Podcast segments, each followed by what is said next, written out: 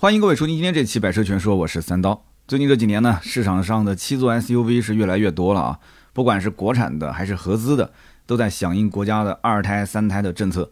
那就比如说二十万这个级别啊，七座合资 SUV，之前我们聊过啊，本田的 CRV 新款也上七座了，还有奇骏啊，之前一直都有七座，现在也有。那么其实还有一款日系的七座 SUV，只不过这个车子呢之前没什么存在感。那当然了，现在上新款它也不一定有存在感，那就是我们今天要聊的这个三菱的欧蓝德。那么最近呢，新款的三菱欧蓝德是正式亮相，九月底开始预售，预售价格呢十七万到二十三万。这个车在后台也有人啊问过啊，问的意思就是说能不能买，就说明什么呢？就是他心里面啊还是没信心。那我最近呢开直播的时候也发现，就直播间里面问的那些车都不是市面上那些畅销车，我觉得很奇怪。那如果都是按照这个直播间的咨询量来计算的话，那这个市面上什么马自达呀、福特啊、什么现代啊，那这些车都应该是销冠啊。哎，直播间里面问捷豹啊、林肯的都特别多啊，没有多少人说问什么宝马、奥迪、奔驰这些车型。后来我仔细想了一下，正是因为大家不确定这些车能不能买。那么，所以看直播，反正也没什么成本，发几个弹幕，对吧？就听听三刀你怎么说，你怎么评价？呃，如果说你说的真的啊，吹得非常好，他可能反而不买，他会觉得说是不是这个品牌给你充值了？他就想听听缺点啊，跟他心里面想的是不是一样？那么这个三菱欧蓝德呢，还没有正式上市，那网上呢已经有人说了，说这个发动机的排量是严重缩水啊，直接砍了快一升的排量。啊，听起来很夸张，实际上它之前是二点零跟二点四，现在是一点五 T 啊，二点四一点五是吧？啊，但是这个车子呢还有一个外号叫什么呢？叫换壳的四缸奇骏。那这句话到底是贬义的还是褒义的？一会儿我们节目展开来分析分析。那么今天我们就好好的聊一聊这个新款的欧蓝德，这个车子到底能不能卖得好？那么这个新车到底有哪些优点跟缺点？它跟这个上市的三缸奇骏之间到底是什么关系？他们俩之间应该怎么选？那么首先呢，我们先说说三菱欧蓝德啊，之前的这个老款的车型，目前的存在感为什么那么低？销量为什么那么差？那么网上之前其实有一个段子叫做“遇事不决欧蓝德”，哎，那有人听到这个“遇事不决欧蓝德”，那说明这个车应该很适合买，对吧？销量应该不错。当然了，这个段子其实是很久远的，我估计九五后的可能没听过。这个段子刚刚出来的时候，其实那个时候的欧蓝德还算是值得买。欧蓝德也不是卖的特别差，之前在很早以前啊，我记得应该是最起码五六年前了，当时的欧蓝德的销量还可以，因为这个车子呢，实际意义上在国内已经卖了将近十年了啊，就是现在在售的这一款已经是六年没换代，再加上之前的进口版本四年，相当于是十年了。那么其实呢，对于三菱这个品牌，大家不一定特别的熟悉，但是对于三菱的发动机，我相信啊，只要是买过国产车的人，应该多多少少有所了解。早年咱们国产车发动机的技术不是特别成熟的时候，绝大多数用的都是三菱的发动机。打开之后一看，哦，三菱的技术。到现在其实有一些品牌还在说自己的发动机源自于三菱的技术，因为那个时候三菱确实发动机比较吃香。啊，三菱也是愿意把自己的生产线、把自己的技术开放给咱们国内，但你也不要觉得它多么的大方啊，其实都是一些淘汰的生产线、淘汰的技术啊。那么自然而然的，欧蓝德呢，作为三菱的紧凑级的 SUV，这个车型在当时啊，因为又国产有很多车型用它的发动机嘛，老百姓就可能默认啊，觉得说，就像三星也给别人提供屏幕，三星自己也造自己的电视机、造自己的手机啊，如果不是这个。对吧？自己作啊干的那些事情，其实三星在国内口碑没有那么差的啊，是不是？那么一样的道理嘛，三菱其实也是一样，三菱其实技术还是可以的，不管是从四驱还是发动机，还是从性能车方面啊，Evolution 大家都知道，它其实还是有一战之力的。但是三菱这个公司也很奇怪，它其实卖汽车只是一个副业啊。你回头搜一搜三菱这个公司就知道，三菱重工非常厉害。我相信有的人家里面的空调都是三菱的，是吧？所以三菱当时在这个级别里面，应该讲有一些客户对于它还是有一些信仰的啊，还是或者说有一些信心的。那么它的整体稳定性，很多人买回来开到现在也没什么问题，是不是？就像之前咱们秋刀鱼啊，提到秋刀鱼，大家知道我要说谁了啊？秋晨，秋晨那个时候家里也有一辆三菱嘛，那开到现在，那是他是表哥还是谁的车？反正就是他开到现在一直没卖，然后那车一直没问题。虽然说那车外观内饰已经特别老了，但是就是没问题啊，对吧？那么自然而然的，这个三菱呢，在当时，呃，应该说加上优惠的话啊，价格也不错啊，空间也还可以，稳定性呢，老车主口碑也还不错，所以还是有一些人认这个车的。那为什么这么多年过去之后，三菱是越卖越惨啊？欧蓝德也是越卖越惨，甚至大家提到二十万左右的 SUV，很多人是不会想到拿欧蓝德这个车过来做对比的。那么这个原因啊，我觉得出自于三个点。首先，第一点呢，就是现款的三菱欧蓝德是二零一六年国产的。那么我刚刚说了，到现在来讲的话，一共是卖了六年没有换代啊，那么中间甚至都没有改款。那么现款的广汽三菱欧蓝德其实是属于第三代的中期改款车型。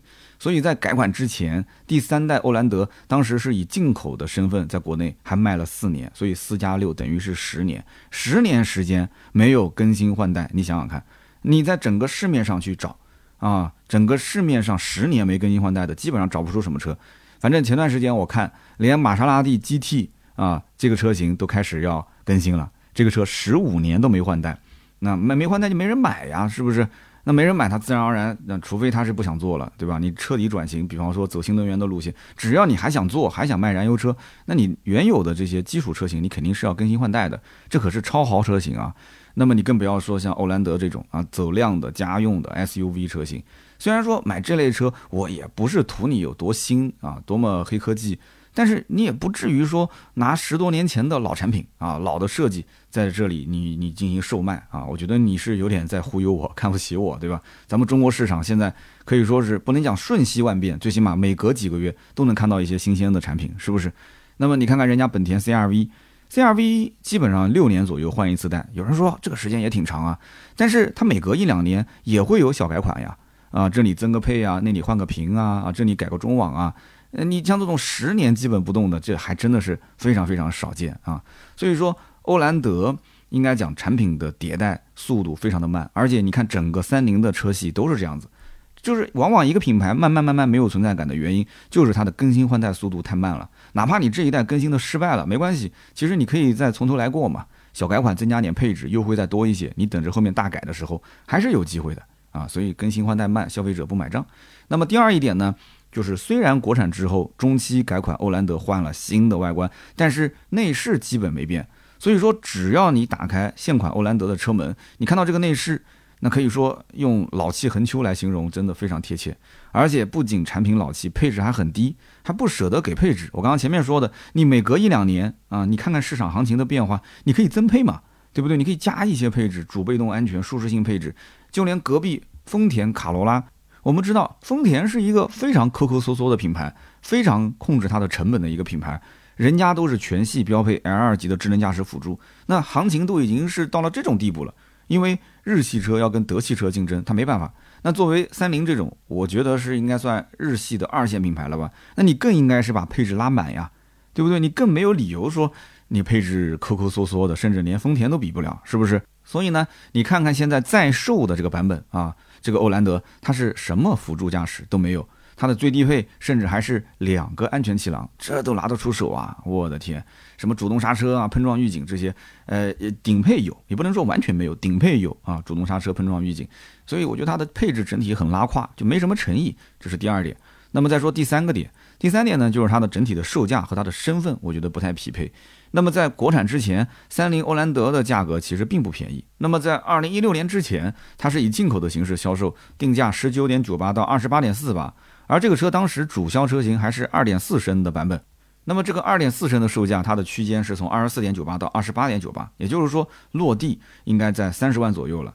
但是国产之后，哎，三菱欧蓝德在一六年之后价格降到了十五点九八到二十二点三八，也就是说国产之后的顶配售价。在当年买进口都买不到它的入门版，那么这个价差应该说还是非常大的。那后期买的人肯定很开心，所以我为什么说一六年当时之后就国产啊那段时间销量还是非常不错，它是有对比的。但是呢，你从另一方面来讲，那这个价格其实老车主觉得自己就是韭菜，是不是？有没有在当年买就是一五一六年买进口的欧蓝德的，就那一批被割韭菜的？你说特斯拉是这个一把好镰刀，其实人家三菱当时已经是咔咔割了不知道多少茬了啊。那么整体来讲，就给人感觉这个品牌这个车型是不是档次掉的也太快了，一下子就降了这么多。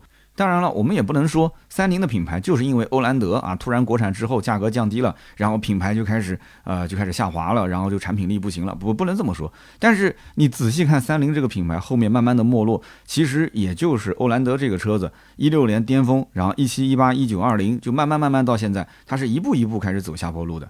那么就讲到第四一点，它为什么到今天会感觉没有存在感？两年前欧蓝德的大哥帕杰罗不再在国内继续销售。啊，有人知道的吧？那有人讲说，这个欧蓝德跟帕杰罗有什么关系呢？哎，这个关系啊，其实真的不小。因为你要提到三菱的话，你肯定要提到帕杰罗。山猫这个名号，那真的不是虚的。这个不管是在越野的粉丝群里面，还是说普通用户啊，就对于呃三菱稍微有那么一点了解的，对它的不管是 SUV 也好，还是越野车也好，有那么一些了解的，那么提到这个帕杰罗，应该都是竖大拇指。嗯，好车，那你不一定买，但是好车是吧？那你想想看，丰田为什么荣放啊这些车卖得好啊？包括像汉兰达为什么卖得好？其实丰田在国内也是因为霸道跟陆巡极其受欢迎，而且极其有保值率，对吧？那也就是我们说的这个普拉多跟南德酷路泽嘛，他们这两个大哥在上面撑着门面。那荣放也好，汉兰达也好，它不可能没有销量啊。那很多人还是冲着它去的，就觉得说啊，丰田的保值率高。丰田所有的车的保值率高吗？啊，我也不相信，是吧？那丰田的车子就是开不坏，一车传三代。你想都是从哪些车子普及过来的？之前的普拉多、兰德酷路泽为什么那么好卖？那个车内饰那么糙，对吧？功能又那么的弱，也没有那么多先进的功能，但就是稳定，保值率高，对不对？能玩穿越，能玩越野。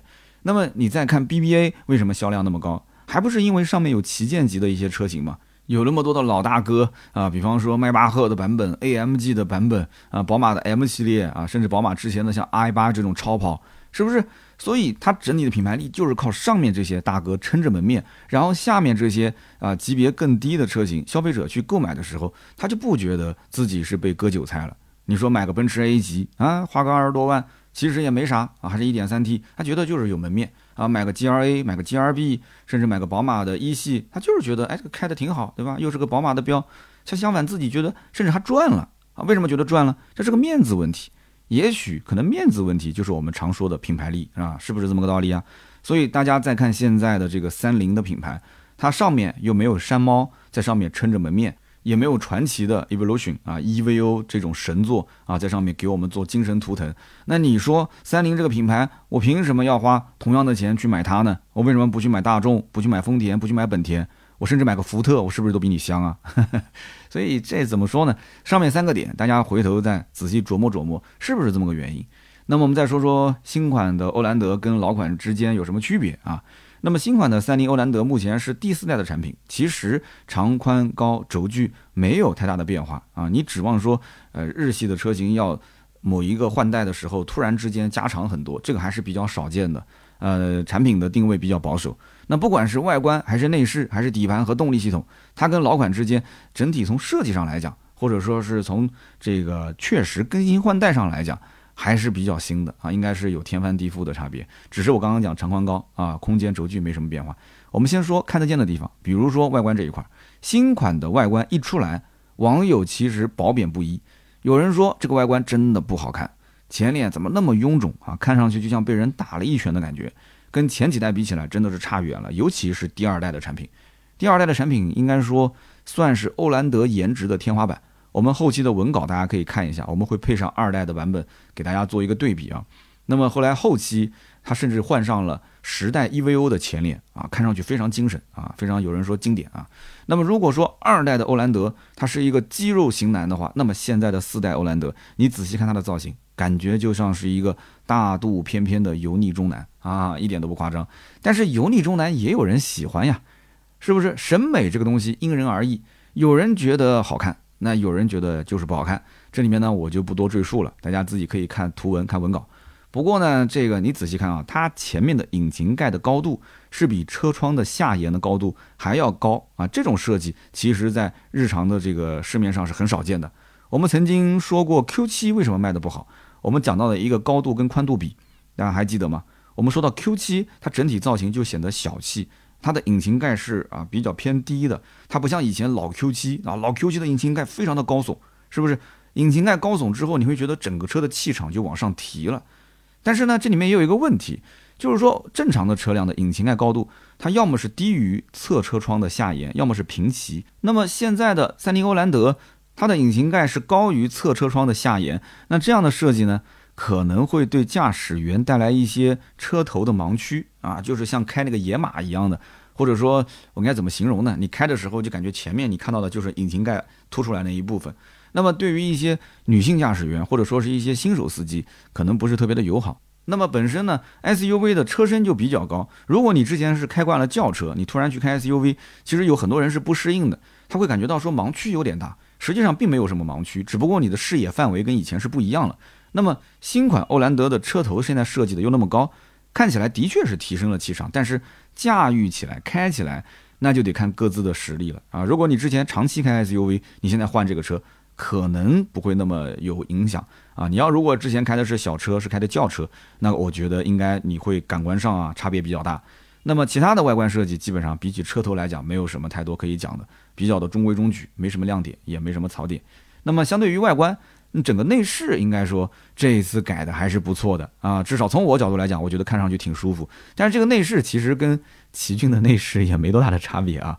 那么属于那种第一眼看并不是很惊艳，但是你仔细看或者你坐在车子里面，你感受感受，你会觉得还可以啊。它属于耐看型，浅色的内饰我觉得还是蛮好看的。那么听说新款欧蓝德的内饰在二零二一年还得了一个沃德十佳内饰大奖。那么这个什么红点奖呀、沃德奖，我也不知道是不是给钱就能拿奖啊？我不知道哈。网上有一些流言蜚语，大家可以去搜一搜。那么新款终于是用了十二点三英寸的全液晶仪表，方向盘呢也是带换挡拨片，还有一个十点二五英寸的这个中控显示屏，还有 WHUD 的十点八英寸的抬头显示，三百六十度的高清全景影像，L 二级的驾驶辅助啊，这些功能都有了。所以说新款如果是对比老款在售的老款版本，你会发现。那简直就是毛坯房直接翻新成了精装修啊！但是即便如此，顶配也没有座椅通风，而且中控屏幕的功能相对来讲啊，就是车机系统，呃，跟市面上的这些竞品比，这个功能还是比较单一的。因为这个不管是日产也好，还是三菱也好，它玩车机肯定是玩不过对手的嘛，可玩性是有限。反正新款老款呢。整体来讲，你还是可以去比比价格啊。如果新老款价格差别不大，你觉得说，呃，改动又比较大，之前你本来就是想买三菱的欧蓝德的，那这一部分的车主应该是比较开心了啊。因为欧蓝德，据我了解，即使是在售的老款，优惠力度也是有限啊，因为它车源本身就比较少。好，我们再说说这个欧蓝德，它的长宽高四千七百一十毫米，一千八百六十二毫米，一千七百四十五毫米，轴距呢是二七零六。我们前面说了，跟奇骏的轴距是一模一样的。那么你光看一些视频啊、图片啊，你会觉得说，哎，这车看上去挺大的。但是你要到 4S 店真看这个实车的话，你会发现其实也还好啊，特别是后排的空间还好。二七零六的轴距，这个也吓不死人啊。它就是一个标标准准的紧凑级 SUV，它跟 CRV 的尺寸其实差别不大，长度比 CRV 长了七毫米，宽度少了四毫米，轴距多了五毫米，也就是这么一点点啊，伯仲之间的差距。那么内部空间真的是。就我这么讲吧，如果你之前逛了一圈大众，看了一下途观 L，然后逛了一圈丰田，看了一下这个 RAV4 荣放，然后再逛了一下本田，看了一下这个 CRV 跟皓影，然后你再去到三菱的店里去看欧蓝德，你并不会因为空间上面你觉得欧蓝德啊有多大的差距，你选这个车不会的，你会觉得说也就那么回事吧，大差不差啊，就不能说特别的小，也不能说呃有明显的优势。那么欧蓝德。在这种情况下，什么样能让你去狠下心去买它？我觉得就是，除非欧蓝德给你一个无法拒绝的优惠，啊，大概率他不给你什么优惠，你转身肯定就走了嘛。那么外观内饰就聊那么多，接下来说一说它的动力系统的变化。目前在售的老款呢，还是2.0升跟2.4升自然吸气发动机。那么2.0的最大马力166匹，最大扭矩201牛米；2.4升最大马力192匹，最大扭矩235牛米。这个数据。放到今天来看的话，二点零也就跟奔驰的一点三 T 的这个动力数据差不多，二点四也就和现在当下的一点五 T 的发动机差不多。而且无论是二点零、二点四自然吸气发动机，它的扭矩啊都不如那些小排量的涡轮增压发动机。但是新款欧蓝德现在啊，全系都变成了一点五 T 涡轮增压发动机，最大马力二百一十五匹，最大扭矩两百八十牛米，匹配的是 CVT 变速箱。可以说比之前的哪怕二点四升自然吸气版本还要强不少，所以理论上来讲，这款车虽然说看上去排量小了，原来二点四，现在一点五 T，但是动力它肯定是只增不减。所以你要真想去试试这个车，你一定要去试驾，你要感受一下市区开、高速开、加速的这种感觉怎么样。不过重点来了，我给你详细讲解一下它的这个新款 1.5T，它不是三缸发动机。哎，有人讲说是不是奇骏那个三缸？不是，它是个四缸发动机，它的动力和扭矩确实有很大的提升，但是实际的表现很有可能一般般。为什么这么讲？因为你看这款发动机的账面参数啊，它最大扭矩的释放要在三千到三千五百转的时候才可以，才能发挥出来。那么对比本田 CR-V L15B 这个引擎啊，这个是非常有名的引擎，他们家很多车都是用的 L15B 的 1.5T，它的最大的扭矩输出范围在一千八百转到五千转这个区间都能持续输出最大扭矩。那么奇骏的三缸 1.5T 啊，三缸 1.5T 很多人都很排斥它，对吧？它的最大扭矩的输出范围也能在两千八百转到四千四百转，所以呢，我们一定要注意这一点啊。可以说，新款欧蓝德的这一颗 1.5T 的引擎虽然是四缸，但是它的扭矩输出的范围是又窄又高。那么这样带来的坏处是什么呢？也就是我们日常如果行驶过程中啊，转速是达不到三千转的时候，它没有输出最大扭矩。可是我们深踩油门的时候，唰一下子。又踩过到四千转上去了，它的扭矩输出就在三千到三千五是它的最大扭矩输出，因此呢，你会突然感觉到说，哎，三千转啊，三千五百转啊，来了来了来了来了，有一股动力喷涌而出，但是呢，转瞬即逝。啊，这种感觉我相信很多人都有过啊。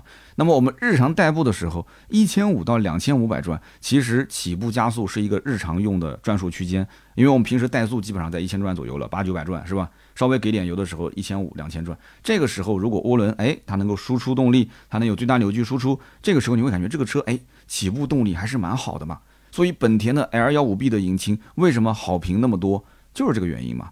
它的输出的这个区间。啊，在一千八百转到五千转，所以这个数据我觉得还是大家要稍微关注一下的啊。你可以在实际的试驾的时候去用心感受一下啊，感受一下它的实际的动力在什么区间感觉是最好的。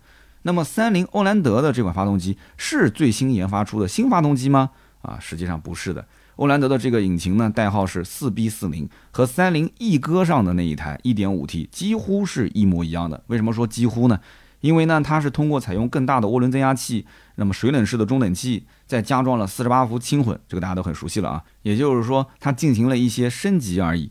不过呢，也没办法啊，你总不能把奇骏的三缸一点五 T 拿过来吧？那一款发动机，你如果拿过来的话，大家又要调侃说：“哎呦，三菱你怎么不去沙漠里面玩一把呀？你也去越个野呀？是不是？”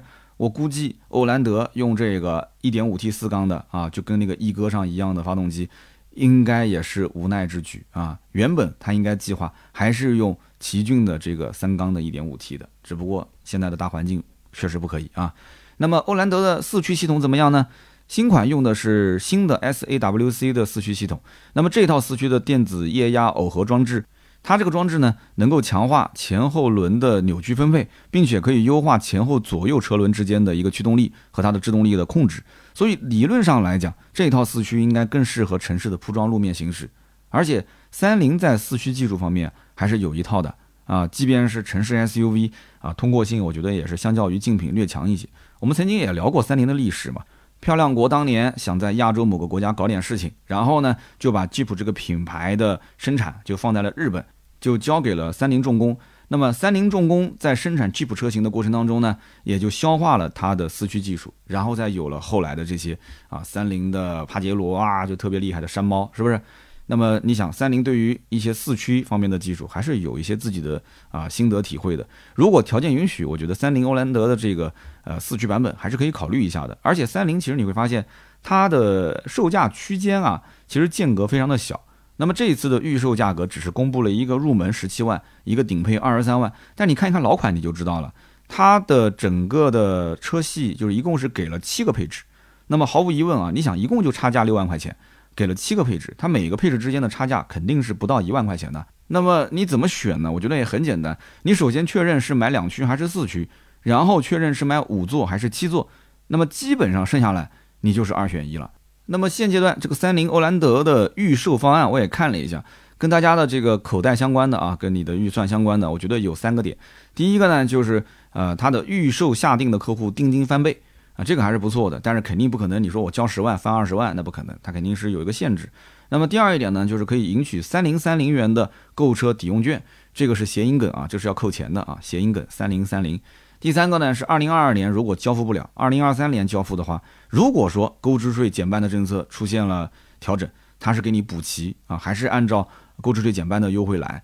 我个人觉得，第一个那肯定是真金白银嘛，哪怕就是给一万抵一万，那也是真金白银，对吧？第二个呢是有一定的几率是赢取，它不是每个人都给三零三零，我觉得这个还是比较小气的啊，这还是比较小气的。就是但凡你卖个什么东西，你说抽奖啊，能能中十万，能中一万，你哪怕能中五百块钱。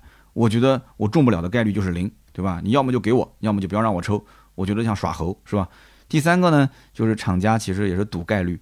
我觉得购置税减半政策大概率明年还是要延续，因为现在大的方向是拉动内需嘛，是刺激消费嘛，是不是？我觉得是会延续的。所以第三个是赌嘛。那么欧蓝德跟奇骏是什么关系啊？两个车该怎么选？如果你要经常刷汽车圈的新闻，你肯定知道。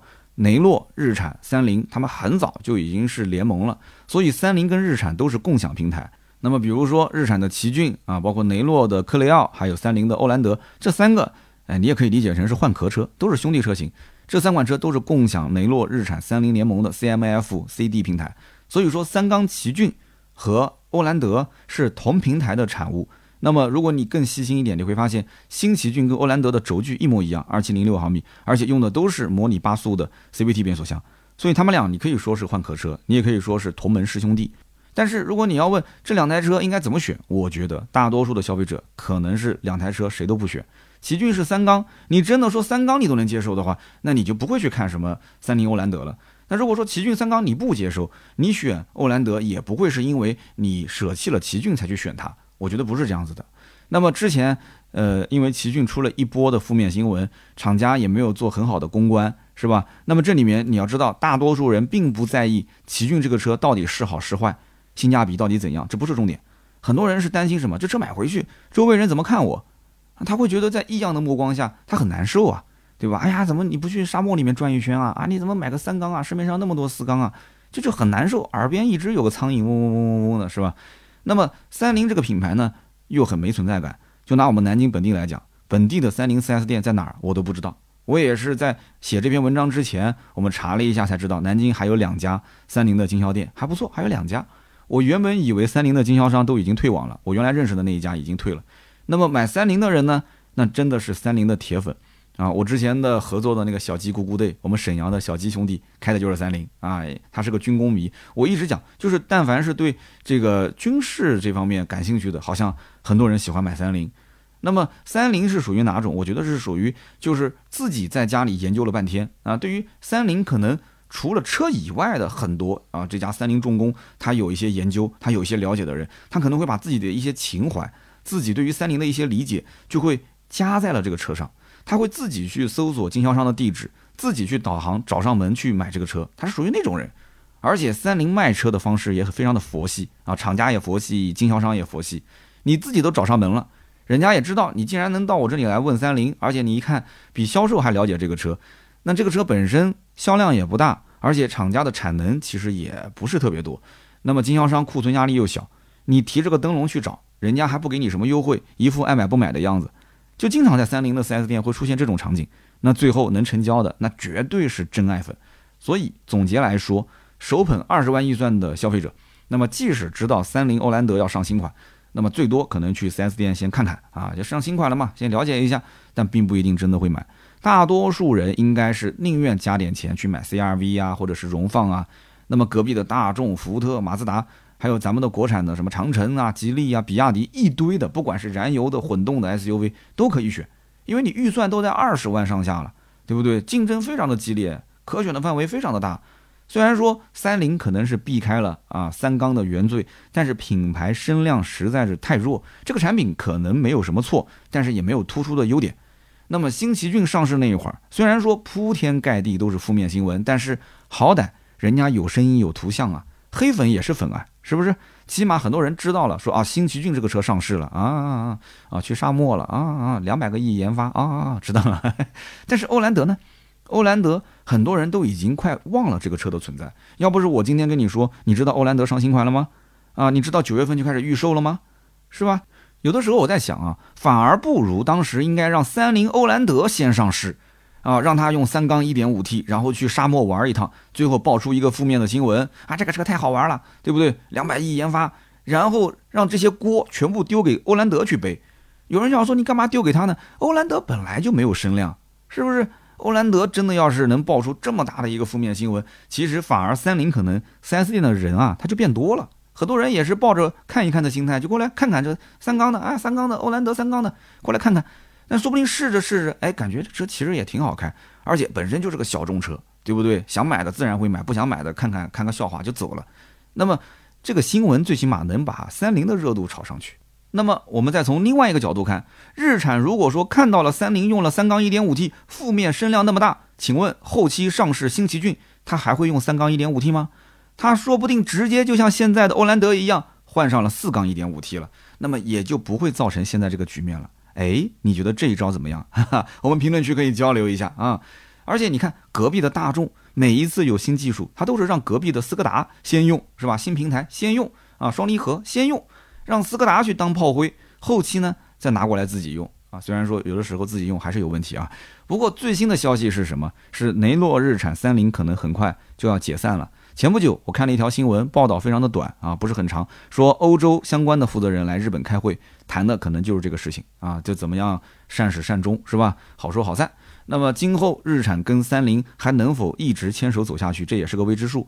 那么对于三菱欧蓝德这款车，我的建议就是想清楚再买。虽然说产品本身没什么硬伤，而且背后靠的也是日产，对吧？但是每个城市啊，少得可怜的经销商网点，还有就是三菱这种心不在焉的造车的精神啊。说实话，这家公司实在太大了，我觉得这都不是一个刚需家庭应该首选的品牌。除非说你真的是迷上了欧蓝德这款车，你迷上了三菱这个品牌，那没办法。好的，以上就是关于全新三菱欧蓝德的所有的内容。感谢大家的收听，也欢迎大家留言聊聊大家的看法。我们也会在每期节目的留言区抽取三位，赠送价值一百六十八元的芥末绿燃油添加剂一瓶。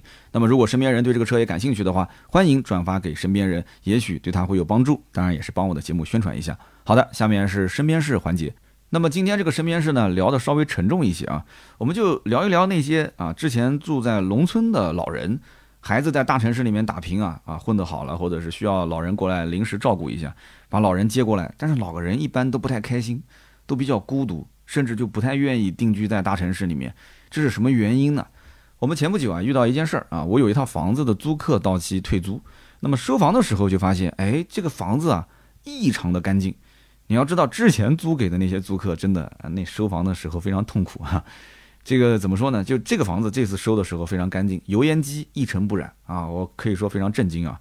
那后来我媳妇儿就跟我讲，她说这套房子呢住的是一个老人和他的女儿，她的这个女儿呢怀孕啊，老人呢就过来帮忙。然后我就说她老公呢，她老公长期出差啊，驻点在外地，所以老人来南京就是啊专职来照顾他的孩子的。那么老人到南京呢？人生地不熟啊，老人也是以前在农村生活的。那白天呢，女儿上班，那他也没办法出去，他只能在家里面收拾收拾、烧烧饭、洗洗衣服。所以这个屋子收拾的特别干净。那么这和前面我刚刚讲的，我租给的都是那些单身青年，就一个男孩自己住。我拿房的时候就发现，这地板上厚厚的一层灰，我估计从搬进来到离开，可能从来都没有拖过地，偶尔最多是扫一扫啊。就这沙发脏的我都想扔了啊。那么今天。我想聊的就是这个老人从农村到城市，他可能会感到特别孤独这个话题。那我相信大多数的听友还是非常孝顺的，而且有很多人，我相信也是从可能小城市到大城市去打拼，都是希望自己将来混好了，有朝一日能够把父母接过来住，是吧？但是父母真的是想要在大城市定居吗？我觉得真不一定。那么很多老人他就是想留在农村，而不是去到城市，对不对？之前我去到雅克什的时候，在那个小村镇里面。来回开车送我们接我们的那个司机师傅，也是嘛，他也是这孩子到外地去打拼了，他都不愿意去啊。那么农村其实是熟人社会，而大城市是一个生人社会。在这个熟人社会里面呢，每天打交道的都是熟人啊，都是老张、老王啊，都认识几十年了，对吧？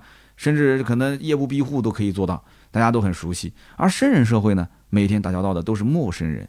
其实呢，早在两百多年前啊，经济学的鼻祖亚当·斯密就已经悟出这个道理了。他曾经就说过啊，人与人之间小范围啊是靠互助，大范围呢是靠市场。如果说在一个村子里面就一百来个人，大家互相都认识，今天你帮我，明天我帮你啊。如果遇到了矛盾了，那找村里面的村长啊，或者是德高望重的老人啊出面去调解一下，这就是乡村自治。我曾经也推荐过大家看一本书啊，费孝通老先生写的《乡土中国》，这里面讲的非常详细，对吧？差序格局，我曾经也提过。那么到了大城市里面，动辄几百万人、上千万人，人与人之间的交往规则，它就跟乡村不同了。你说这面包店里的老板卖面包，他是出于好心吗？他不是的，你少一毛钱他也不卖给你，是吧？他是为了赚钱。但是在村里面呢，你今天晚上如果没烧饭，哎，你去邻居老王头家去蹭一顿，那无非就是多一双筷子的事情，是吧？邻居甚至还拉着你，今天晚上不吃好啊，不让你走。那么在大城市里面，很多人是不让你进他家门的。我曾经说过，在上海是最典型的啊，甭管我们俩有多熟悉啊，我们俩在职场上关系有多好或者怎样，但是很少有人会邀请你到他家去做客。啊，家是一个非常私密的一个环境，那农村跟大城市区别非常的大，所以说在大城市里面呢，它有一套它自己的运转体系啊，比方说你吃饭有外卖，你打车有滴滴，你搬家有货拉拉，你下水管道堵了，你还可以找啄木鸟，是吧？它都是明码标价，这是大城市的一个运转逻辑，乡村不一样。那么在乡村里面待的时间久的这些老人，他到了大城市里面，他就非常难适应这套体系。为什么？因为他脱离了熟人社会，他到了一个陌生的生人社会里面，他没有了原来的这个关系网络，他甚至失去了原本在村子里面受人尊重的这个身份和地位，啊，甚至他想帮邻居一下忙，到大城市里面，邻居不需要你帮忙，他觉得你帮忙是有目的性的，是不是？所以老人就会倍感孤独。那么你别看他好像晚上去跳个广场舞，对吧？可能跟人在楼下小区带着孩子，跟人家也能聊聊天，他内心其实还是孤独的，因为他在这套体系里面他玩不转。这是在所难免的，所以呢，节目最后也是提醒啊，大城市打拼的各位兄弟啊，这段话呢，我其实也是肺腑之言。我觉得真的需要父母帮忙的话，偶尔过来搭把手就可以了。那我也有在上海的兄弟啊，我们南京就是他的父母在这里居住嘛。那么他另外一个这个老婆家的这个父母也是在外省，那怎么办呢？就是两家人每一家待半年，这一家两个老人在上海待半年回去。啊，然后那一家从外省飞过来，再待半年，再回去，就老人搭把手，只能是这样子。所以我觉得生活还是要继续，虽然有点辛苦，有一些这个麻烦的事情，但是呢，大城市定居，你的心愿啊，你的孝心是好的，但是老人不一定愿意。我觉得还是要看他自己的意愿。如果你真的是挣到钱了，我觉得还不如把老家的房子翻新翻新啊，让父母住得更舒服，更。呃，舒坦一些，对吧？而且村里人一看，哟，儿子孝顺，对吧？花了那么多钱把房子翻新的那么好，是吧？那适当的低调一点，适当低调一点。那当然了，可能有人说，哎，我父母从农村到大城市来，那现在过得也很好啊。我觉得呢，就有两种可能性。第一种就是他确实是一个社牛的老人，社交牛逼症的老人，他去哪都适应，对吧？那我相信这毕竟是少数。还有一种可能性就是。你们基本上就是一直除了就是家里的事情以外，你们可能在工作上面也有交集。你比方说，你可能开了个饭店，对吧？你们可能白天晚上都在一起啊。老人过来既帮你带孩子，又帮你去打理你店里的事情。那老人天天在忙。他也没有功夫去孤独，对吧？他天天都要去忙那些事情，啊，你把他既当成你的同事啊、合伙人，或者说是员工用，又当成是你的家里的保姆用啊，当然也肯定是你的父母了，对吧？你也会照顾他，我相信肯定是这样的。但是这种毕竟也是少数，大多数还是可能在大城市生个孩子，白天没人带，老人过来带，这是这么个情况。那么我觉得呢，大多数的老人啊，他上半辈子如果在农村待的挺好的，他的下半辈子基本上就可能不想挪窝了，还是在农村啊过完自己的这一生。那么没事儿回去多看看父母就好啊。那么以上就是今天的身边事环节，下面是关于上期节目的留言互动。上期节目呢，咱们聊的是别克的昂扬跟雪佛兰的新迈罗啊，很明显大家对于这两款车好像兴趣都不大。那么有一位听友叫做 P E R O O S，他说。刀哥你好，不知不觉听你节目已经两年时间了，从单身到恋爱到结婚到老婆怀孕，哦，哥们儿，你两年时间干的事儿挺多啊。他说这个期间我最无助的时候都是听你的节目来平复心情。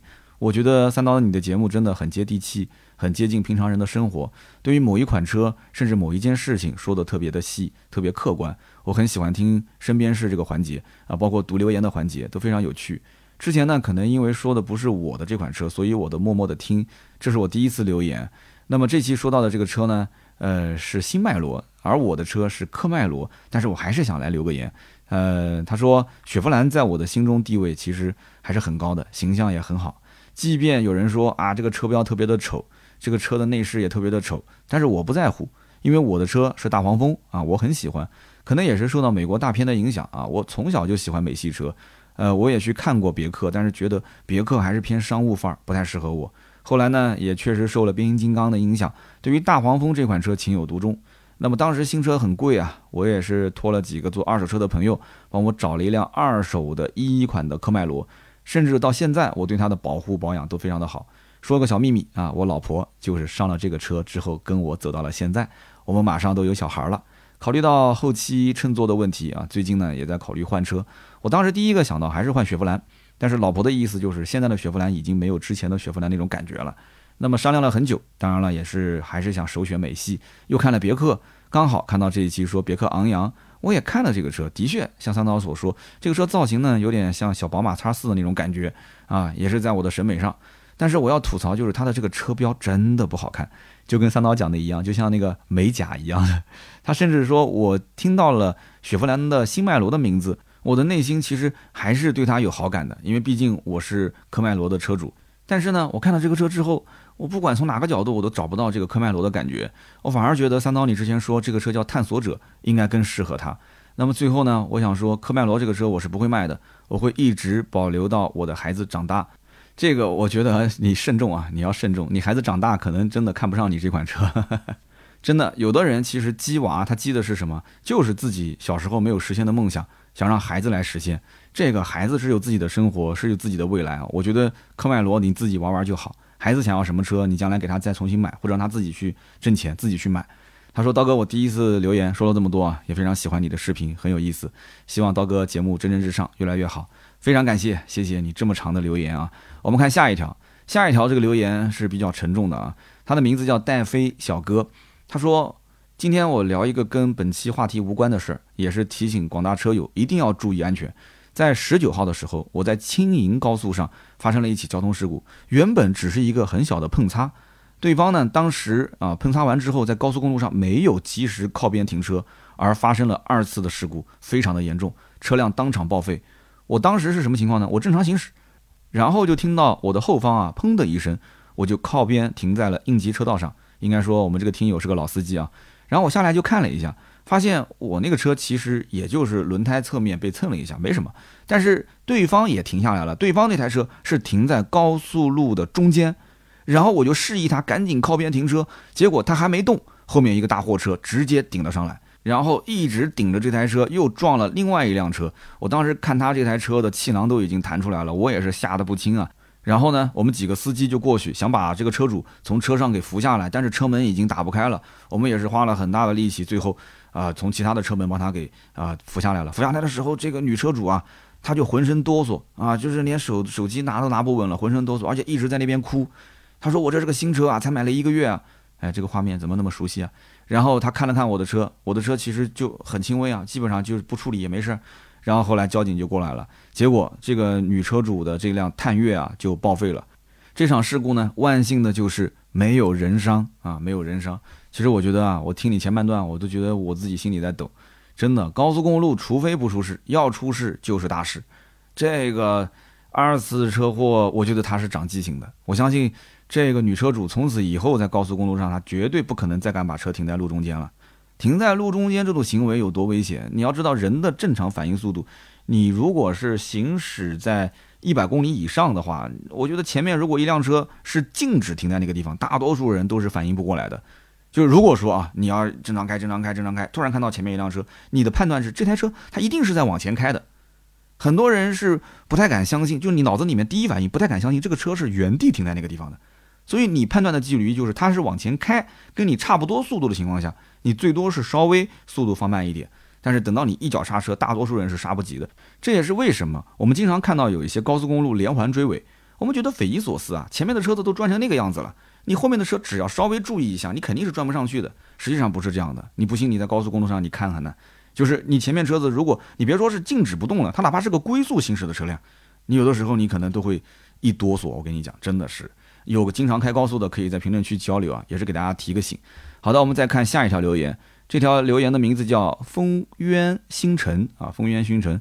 他说：“刀哥啊，你的这个微博我一直关注，但是我发现你微博发的内容太多太杂了，有一些呢只是比较有意思的转载，我其实觉得意义不大啊，搞得我其实现在都不怎么想看你的微博了，但是又导致错过了很多有价值的内容。”呃，非常感谢啊，你对我微博提的建议。微博为什么我会更新的频率比较高呢？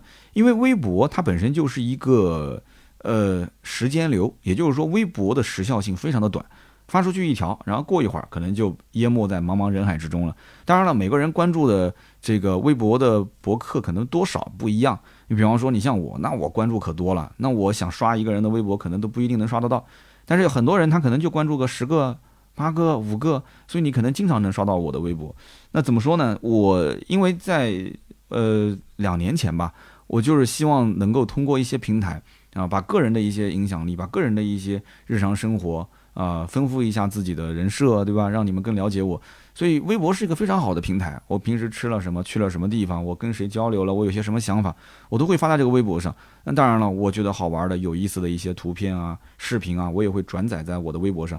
微博就是一个你转我，我转你，然后我发表观点，然后我点评你的观点，你再点评我的观点，就是这么个平台，对不对？所以为什么经常会有热搜啊？经常有一些明星啊出了一些事儿，吃一些瓜，都是在微博上。